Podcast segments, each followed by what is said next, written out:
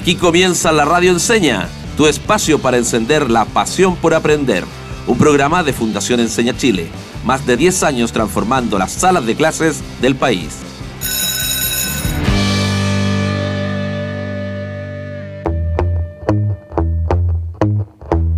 Bienvenidas y bienvenidos a un nuevo capítulo aquí en la radio Enseña, tu espacio para encender la pasión por aprender. Y mi nombre es Yasari Moreno, periodista de formación y como siempre estoy acompañada del profe Cris. ¿Cómo estás, Cris? Hola, Yas, bien, contento, contento de estar acá nuevamente en la radio Enseña junto a interesantes invitados desarrollando el concepto de la creatividad. ¿sí? Y vamos a estar el ciclo de dos semanas que vamos a estar hablando de creatividad y hoy en particular nos vamos a enfocar en la creatividad, ¿cierto? Pero a nivel del adolescente. Quiero llevar a nuestro invitado a que nos, que nos conecte, ¿cierto? La creatividad con la adolescencia. El invitado de hoy es Carlo Mora, artista visual, y bueno, él nos va a contar más de sí mismo y de sus proyectos. Lo dejo contigo, Jazz. Perfecto, Cris. Entonces el invitado de hoy es Carlo Mora, pero yo quiero saber, Carlo, ¿cómo estás? Bienvenido a la Radio Enseña y que nos cuentes un poquito más de ti desde el plano personal, tu formación y digamos también cómo te estás vinculando con la creatividad en estos ámbitos. Eh, hola Jazz, hola Cris. Eh, bueno, yo, como ustedes dicen, mi nombre es Carlo Mora. Soy padre de Eloísa, que esa es como una característica para mí muy importante en estos momentos una niña de tres años, muy brillante, muy amorosa, que ahora está en el jardín. Eh, bueno, soy compañero de mi pareja, he vivido en Cauquenes, San Fernando, Viña del Mar y ahora vivo en Santiago. Eso para mí es súper importante porque de alguna forma ha marcado mi biografía y mi trabajo. Soy artista visual y candidato eterno a Magíster en Artes Visuales, que es una de las cosas que no he podido cerrar por, por el trabajo, básicamente. Y todo esto en la Universidad de Chile. Me considero un tipo muy inquieto, me gusta hacer música, me gusta mucho cocinar y me gusta mucho aprender cosas. Eh, como que estoy en algo, en algo de eso.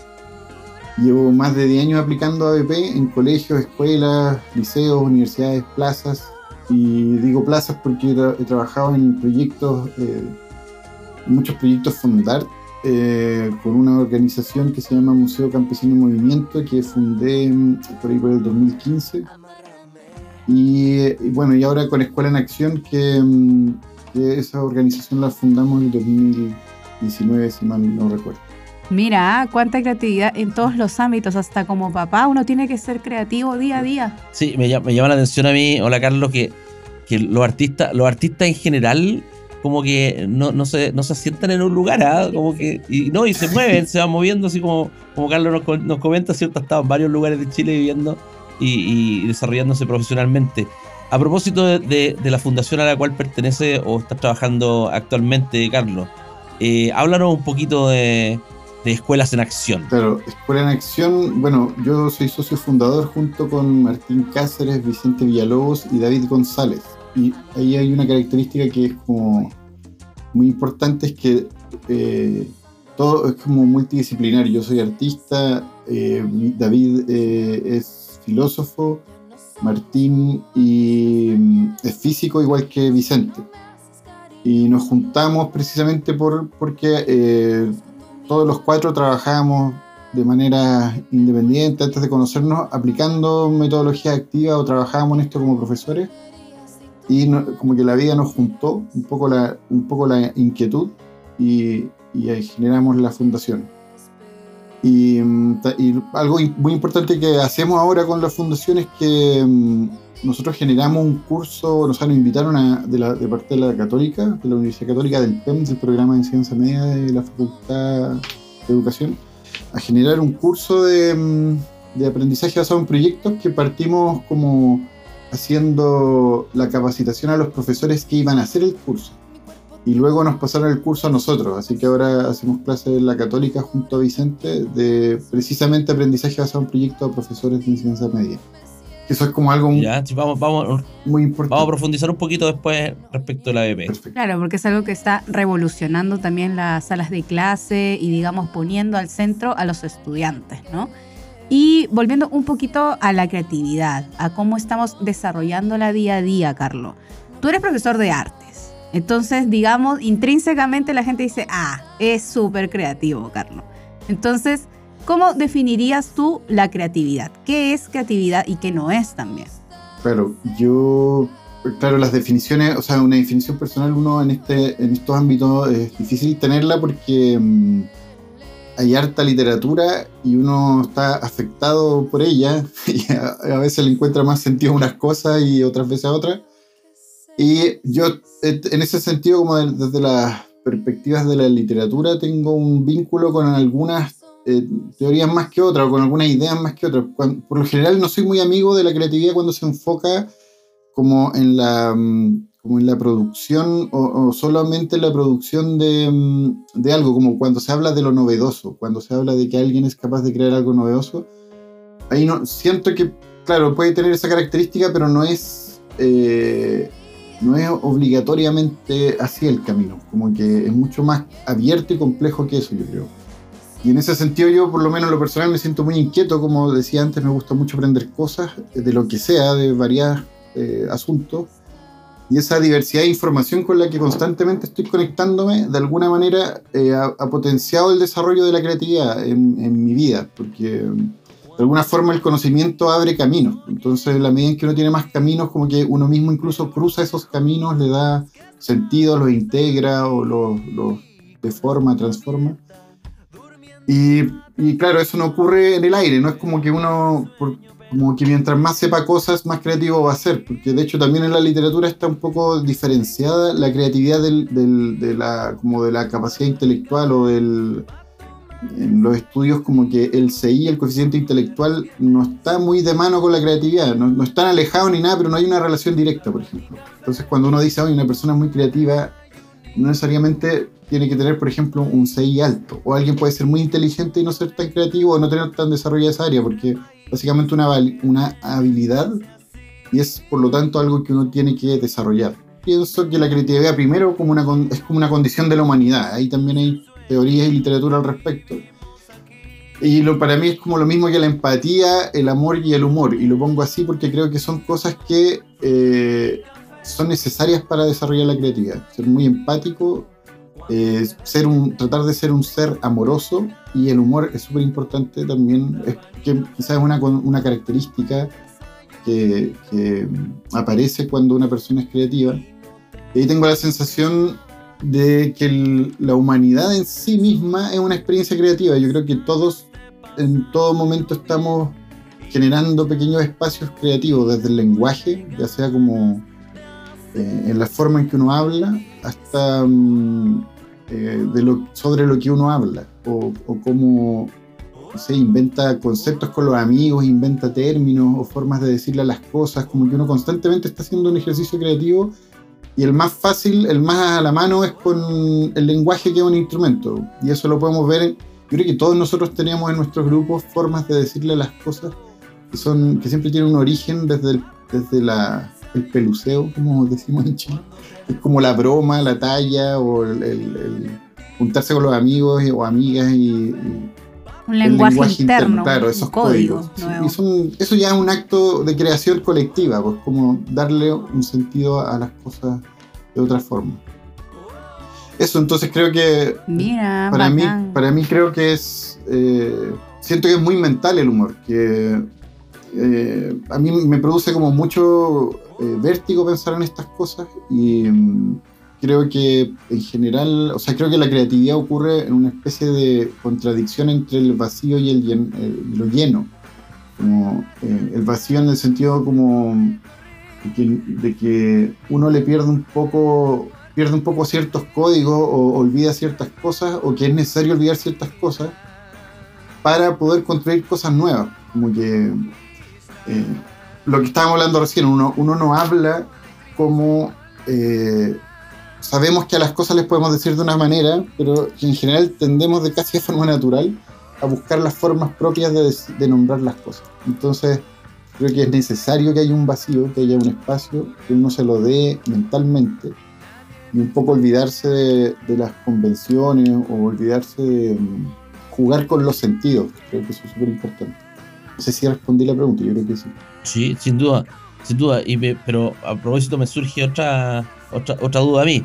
Eh, yo soy profesor de matemática. ¿eh? Por lo general se tiende a confundir, y tú lo hablaste respecto del humor, se, tiende a confundir un poco lo que es ser creativo con lo que es ser entretenido. Y por lo general, los estudiantes señalan que la, la, clase de matemática no es entretenida, por lo tanto podría ser poco creativa. Entonces, la creatividad, y por lo que se desprende de lo que tú mencionaste antes, no depende de la disciplina que yo enseñe, en lo que trabaje o la actividad que uno haga a diario. No, la verdad es que no depende.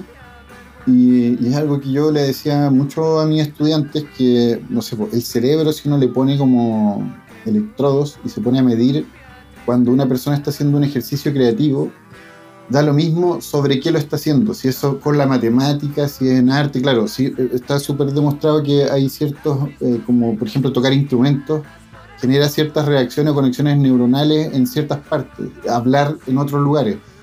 Pero la creatividad no es que esté en una parte, sino que es, la creatividad, si lo miramos desde ese punto de vista, es como los tejidos, eh, los caminos que recorren estos impulsos eléctricos, como tiene que ver básicamente con empujar al cerebro a construir nuevos, nuevas conexiones. Y eso se puede hacer en cualquier eh, disciplina. O sea, si tú eres matemático y estás acostumbrado a recorrer ciertos caminos, es decir, a solucionar los problemas de la misma forma, eh, oblígate a pensarlos de otra forma. Oblígate a abrir la caja y a, generar nuevas conexiones, eh, hacer otras analogías, pensar en otras formas. Y eso es lo que va a generar, por lo menos, una sensación de creatividad, por lo menos una sensación de que, que vas hacia un camino nuevo, hacia lo desconocido y puede ser que llegue a otras cosas.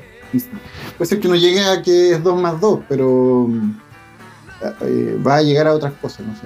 Creo que...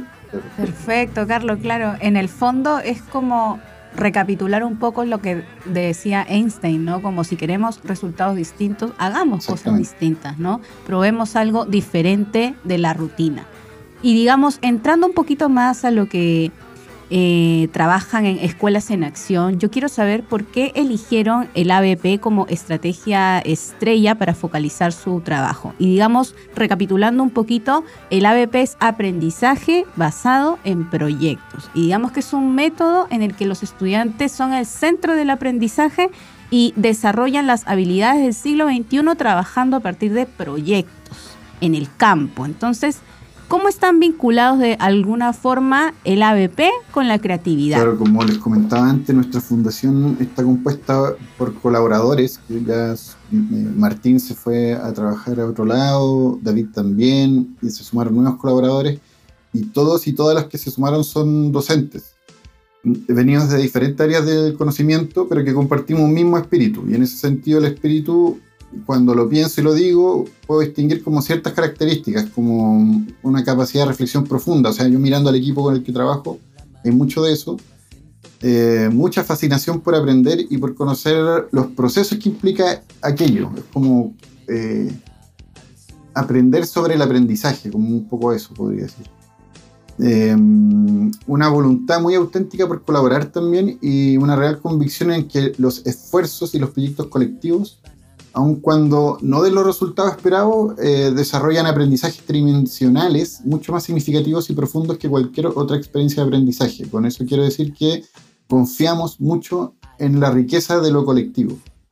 habiendo dicho todo eso, no es que hayamos escogido el aprendizaje basado en proyectos como una estrategia, como a priori. No es como que hubo muchas estrategias frente y escogimos el aprendizaje basado en proyectos, sino que esa metodología un poco calzaba con nuestros espíritus, con nuestras formas de entender el conocimiento, el aprendizaje, con la forma de vivir el mundo, que en el fondo es hacer cosas. Como les comentaba, yo soy un tipo muy inquieto, quizás demasiado a veces, me pasa la cuenta, pero mm, es una característica de todas las personas que trabajamos en la fundación, como que nos nos reunimos, como que la fuerza gravedad nos juntó y, siendo que muchas veces no tenemos ni, conexiones entre nosotros eh, de ningún tipo o muy lejanas. Entonces, me atrevo a decir eso, que, mm, o sea, hablando un poco por todos, pero los conozco, así que creo que podemos estar de acuerdo. Que, mm, como que el aprendizaje basado en proyectos nos, calza perfecto con nuestra visión sobre los procesos de aprendizaje, como creemos que son los como el espacio que es más pertinente o la forma más lógica de desarrollar el aprendizaje, como tú bien lo decías, es aprender haciendo cosas. Eh, y, y, haciendo cosas no, no así mm, de nuevo, no en la nada, sino que en el mundo real, como siempre se dice que los estudiantes se preparan para el futuro y en esta lógica nosotros decimos que los estudiantes se preparan para el ahora. O sea, un ser humano, eh, sobre todo un estudiante, eh, ahora es cuando hay que hacer las cosas. No, lo digo por, por esto de las urgencias climáticas y nada, sino que creo que siempre uno está viviendo obviamente el ahora y creo que es muy angustiante vivir en el futuro. Como creo que es muy angustiante meterle la idea en la cabeza a alguien de que no, no es ahora, es mañana. Como oye, vas a aprender cosas que ahora no te sirven, sino que te van a servir mañana. Y es como una promesa muy, encuentro, no sé, me da un poco de miedo. Creo que es mejor enfocarse en el ahora y que todos los aprendizajes que estás teniendo te sirven ahora, impactan en tu vida ahora mismo, en este mismo segundo, en tu forma de ver el mundo, de vivirlo, de disfrutarlo, de sufrirlo también. Entonces creo que mm, eso. Y en ese sentido la BP, la creatividad fluye, como cuando uno hace proyectos uno no se da ni cuenta y está aplicando todo el potencial creativo que tiene. Sí, entiendo. Oye, Carlos, eh, me quiero centrar, ya que, ya que tú estás trabajando en un proyecto con enseñanza media, ¿cierto? En, con la Universidad Católica eh, y haciendo clases al respecto, quiero centrarme en los adolescentes, ya en, esa etapa tan compleja que, que, vivimos cada uno de nosotros y donde cuestionamos todo y, a propósito de lo que mencionas anteriormente, o sea, claro, a mí me derrumba como cierto paradigma porque yo siempre en clase les hablaba de que lo que estamos haciendo ahora es para el futuro, para prepararlos, para que... ¿ah? Y en verdad, claro, un, un adolescente que a él le importa, y nos importó en algún minuto a nosotros, vivir el día a día, o sea, ¿por qué el profe me habla de lo que yo voy a hacer en 20 años más y ni, ni siquiera yo sé lo que voy a hacer en 20 años más. Entonces, no, y aparte el mundo va cambiando en paralelo ah, al... Mucho más rápido que lo que cambiaba antes. Entonces, claro, a lo mejor a mí me hacía sentido que me hablaran del futuro porque era algo mucho más lineal, una trayectoria mucho más lineal. Entonces, quiero centrarme en el adolescente y, preguntarme si, y preguntarte, perdón, Carlos, si son nuestros estudiantes creativos, ¿sí? Eh, especialmente los adolescentes, en tu visión como profesor y ahora trabajando también en Escuela en Acción y, y en la Católica y todo lo demás.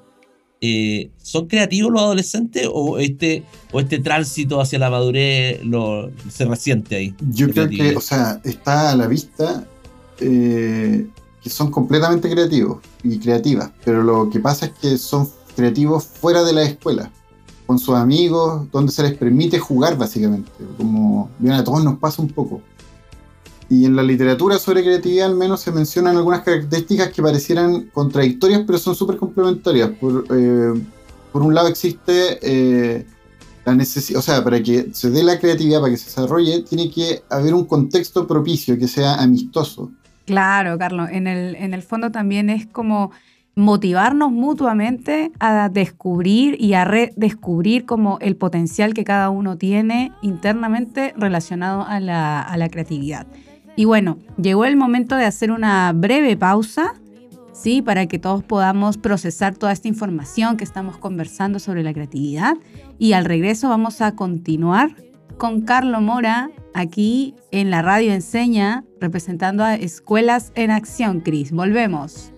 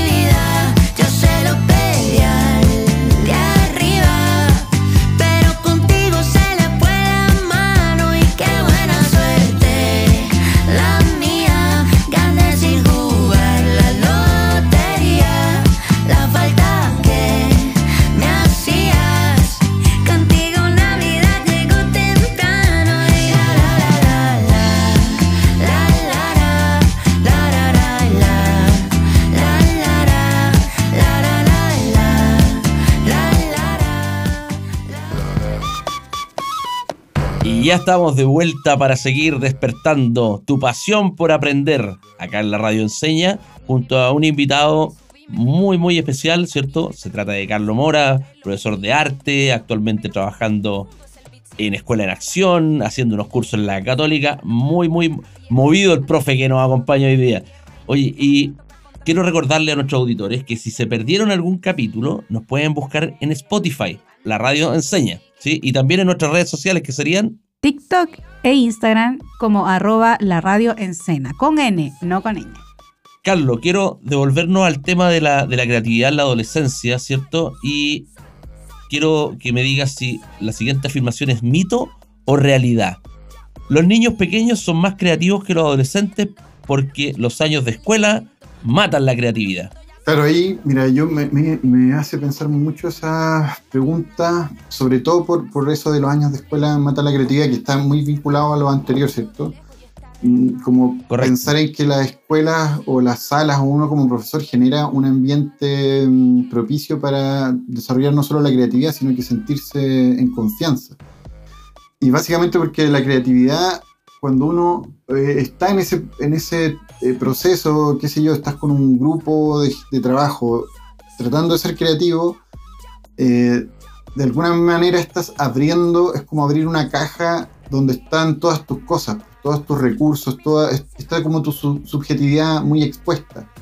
Entonces, de alguna manera te muestras muy vulnerable, por eso es muy importante que haya confianza en realidad, que los demás también respeten eso, como que tú puedas decir cualquier cosa y todos entendamos que estamos en un proceso creativo y que de alguna manera todo vale en este momento porque estamos eh, haciendo volar la imaginación y, conectando cosas de una manera diferente. Validar nuestras propuestas entonces eso, validar nuestras propuestas, tener cierta seguridad en lo que estamos diciendo y esa seguridad también tiene que ver con la formación en nuestras casas, la autoestima, pero también tiene que ver con lo que pasa en las escuelas, como qué tanto autoestima pueden desarrollar nuestros estudiantes si no les permitimos hablar, por ejemplo.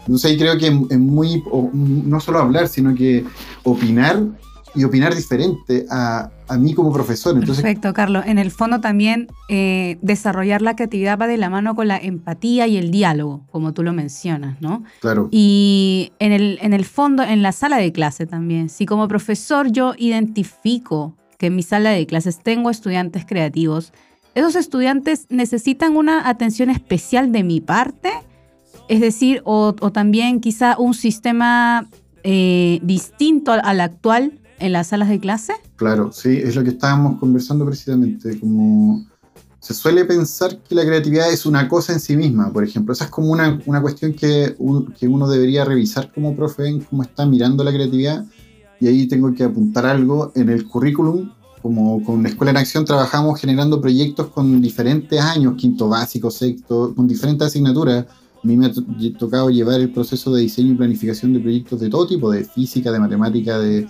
de párvulo, de, millones de lugares, y en todo el currículum, en los programas nuevos, eh, al menos hay actitudes que eh, evaluar en esta forma diferente de pensar en los objetivos de aprendizaje, no solo como conocimiento, sino que conocimientos, actitudes y habilidades. Siempre hay algo en matemática, en ciencia, en todos lados donde se solicita que los profesores o se sugiere que evalúen la creatividad eh, en esa disciplina. Entonces, como que ningún profesor se escapa de esto, de tener herramientas para evaluar la creatividad y en ese sentido, primero yo sugiero dejar de mirarlo como una cosa en sí misma, es decir, la creatividad no es un indicador en, sí mismo, no un indicador cerrado. Y ahí agregaría otras cosas, como que una persona, bueno, la creatividad igual es muy intelectual, es un asunto, como decimos, un entrenamiento intelectual, no es una cuestión que esté desafectada de, ello. Y también como otra característica de las personas creativas o que están en ese camino es que van desarrollando, logran desarrollar un gusto estético y logran desarrollar la imaginación. Eso como que cuando decimos un gusto estético no solamente hablamos de que te guste la música docta o cosas así como muy eh, sofisticadas, sino que cualquier persona que está desarrollando un gusto por algo, que se abre a escuchar nueva música y, trata de entender los códigos de esa música y, no simplemente enjuiciarla, eh, está haciendo un ejercicio creativo, porque está, está tratando de comprender como ese lenguaje que está ahí. Es como cuando uno va, viaja a otros países y escucha otros dialectos. Eh, es como tratar de entender el lenguaje de los pájaros. Como pensémoslo más, más radical todavía. Es como tratar de entender el lenguaje de los pájaros yendo a un bosque y poniéndole mucha atención a cómo los pájaros se comunican. Eh, tratar de entender qué pasa ahí, de entender esos códigos, sí, sí, o, sí, o sí va a generar eh, creatividad y va a abrir tu imaginación. Eh, son personas hábiles para tomar decisiones también. En la literatura eso también está como un poco comprobado por los estudios que se han hecho. son personas perspicaces, como que tienen una agudeza en la percepción y en la, mm, y en la comprensión de, de los fenómenos, de, de cualquier fenómeno y con una capacidad de fuerza para lograr los objetivos. Eso también es importante, como un poco eh, apartar esa idea de que el creativo es alguien que simplemente dice cosas locas, pero no construye nada. Como que el creativo, como lo decíamos antes, la evidencia de la creatividad es la construcción. Como yo, yo sé que una persona es creativa porque hace cosas creativas porque produce cosas creativas, porque está mezclando, porque está moviendo el barro y está revolviendo las cosas y sacando cosas nuevas que quizás no tengan mucho sentido ahora, pero algo está pasando, ¿se entiende? Como la creatividad no es como solamente una persona sentada en un sillón diciendo, eh, como hablando como un como una persona fuera de sí, sino que tiene, tiene... Claro, porque ahí es otra cosa, pues ya no es creatividad, sino que es como otro tipo de diagnóstico. Oye, Carlos, a propósito de hacer cosas, hacer cosas, yo te voy a invitar, ya acercándonos al final del programa, a una sección clásica en nuestras entrevistas que se llama ¿Y yo cómo lo hago?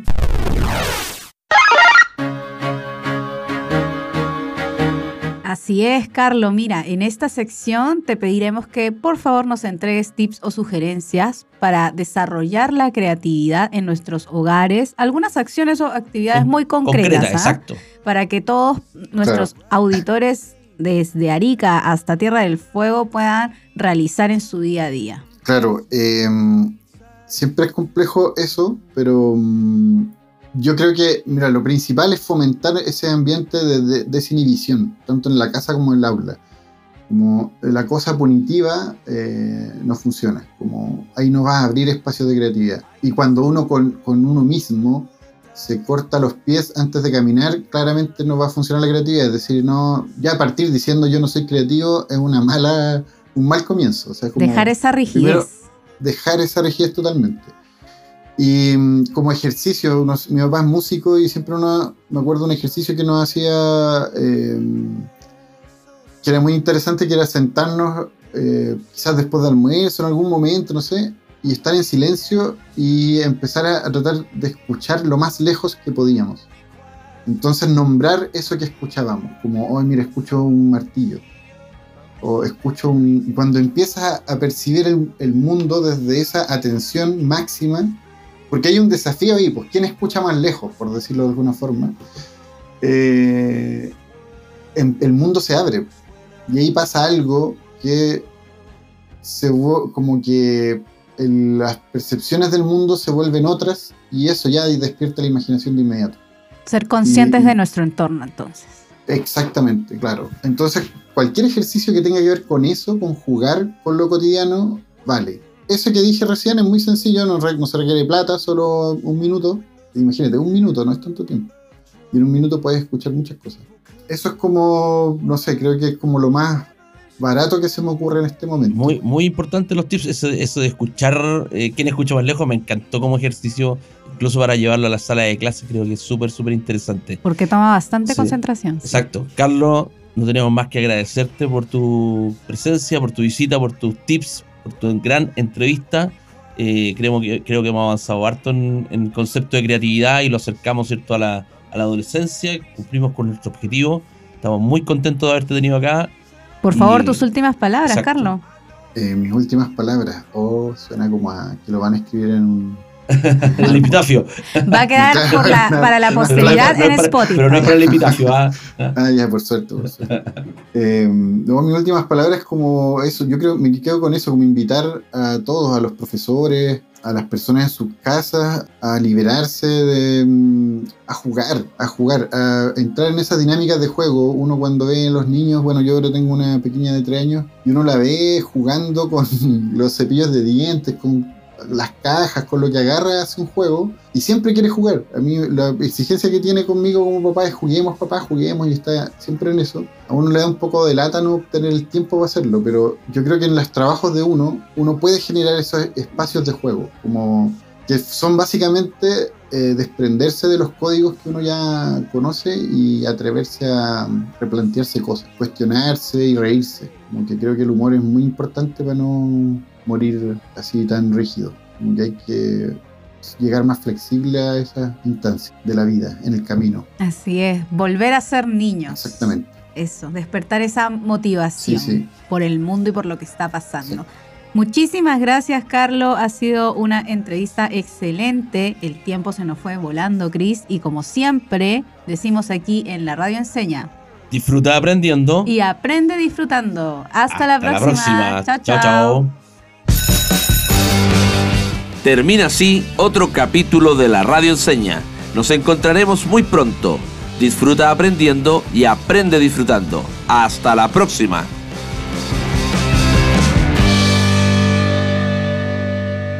Síguenos en Instagram y en TikTok como arroba la radio con N, no con ñ.